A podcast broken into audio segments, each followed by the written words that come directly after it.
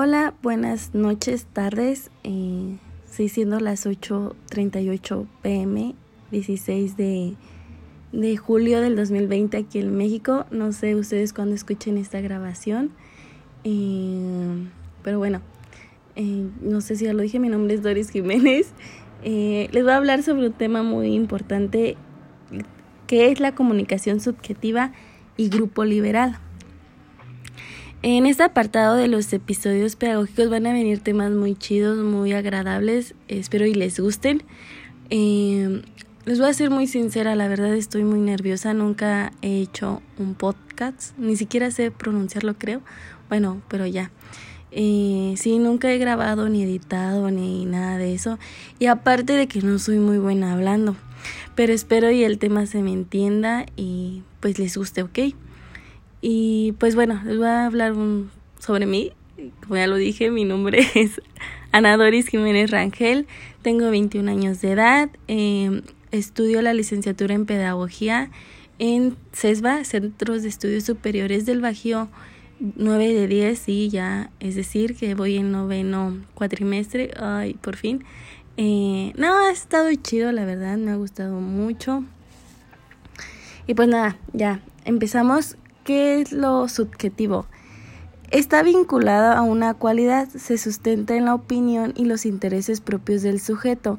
Esto quiere decir que depende de la percepción de la persona qué es lo que está visualizando, existe una implicación personal, se basa en la experiencia, en lo que yo siento, en lo que la persona siente, en lo que yo creo, en lo que ella cree, en lo que yo veo, en lo que ella ve.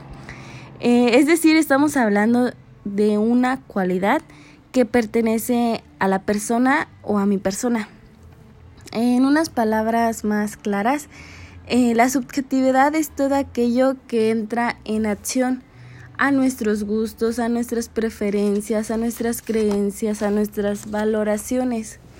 Eh, dando un ejemplo así chistoso, chistosón acá, jaja. Eh, por ejemplo, para mí el hombre más guapo del mundo y para mí es Chris Evans y el Capitán América, un papacito, bueno, ya. Sin embargo, para otra persona no sé, puede ser Niga. sí, o sea, puede ser otro, otra persona, no sé. Eh, William Levy, X. Esto es, depende de nuestras gustos, preferencias, etcétera. Y bueno, ya, nos centraremos un poco más, creo que me desvié del tema, nos centraremos un poco más en eh, la comunicación subjetiva en relación con la pedagogía. Obviamente esto implica la relación entre dos personas, sí, es decir, docente y el alumno, eh, también del alumno a, a docente. Es una promesa hacia el futuro que procura la formación de unas conciencias cuyos resultados nunca pueden ponerse en corto plazo. Em, es decir, que es un compromiso entre ambos, donde a través de la guía, o sea que en este caso es el docente, el maestro, eh, el alumno logra o debería lograr conocerse a sí mismo, transformándose e ingresar al mundo de la cultura, hacia la sociedad. Em, sin embargo, o sea, bueno, ya, las clases eh, dentro de una comunicación subjetiva suelen ser muy afectivas, personales obviamente, libres y autónomas.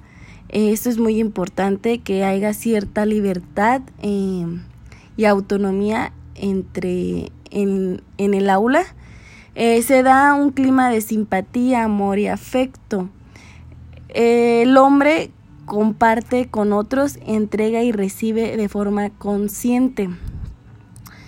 Mm, es muy importante la comunicación pedagógica subjetiva.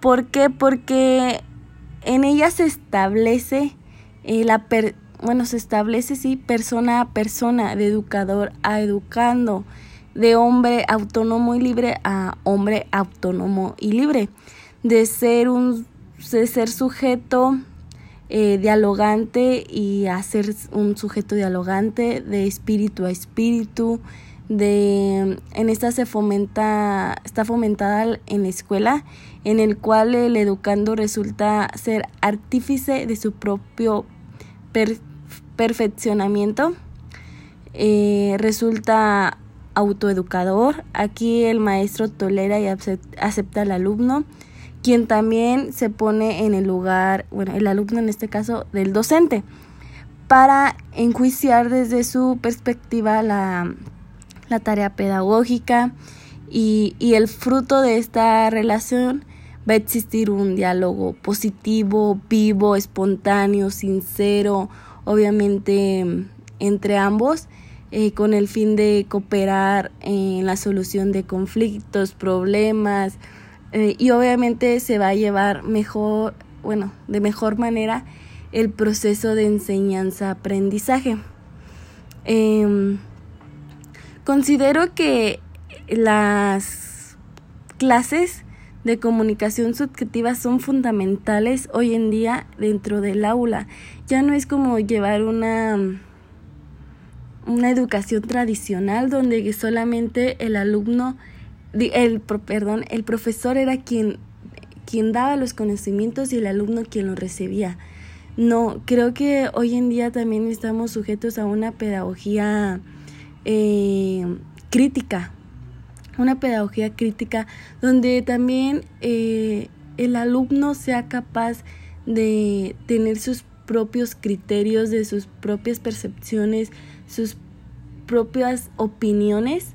Eh, y, eso también va a ser muy enriquecedor tanto para el alumno y el docente como docente alumno y va se va a crear un, un círculo de, de enseñanza, de proceso de enseñanza-aprendizaje y esto va a ayudar obviamente a mejor formación, tanto para ambas, ambos actores. Y creo que mm, en el transcurso de mi formación, eh, hablando en la licenciatura, se ha visto eh, muchos ejemplos sobre materias y con los maestros donde nos dan la cierta libertad de autonomía eh, de, de, llevar esta comunicación subjetiva. Y como lo he mencionado es muy enriquecedor porque de ambos aprendemos. O sea mis compañeros no tienen la misma percepción sobre un tema que la mía. Y, ahí vamos fundamentando. Y va eh, la enseñanza va a ser más más amena. Vamos a ver desde un vínculo más allá y por qué no, por qué no también al, al equivocarnos, no, pues tal vez mi compañero tiene razón sobre este tema y yo no, yo lo estaba viendo de otra forma y tal vez él me dio a, a, demostrar o me fundamentó ciertas cosas que yo, pues sí, no, no lo veía. Y también ahí existen los debates de por qué, ajá, yo pienso esto, tú piensas esto, te respeto, me respetas, e igual tanto el docente como el alumno. Y sin embargo también ha habido pues otras, como leí un poco sobre la comunicación objetiva, donde pues nada más quieren tener cierta parte de la razón y pues no es la de ahí, ¿saben?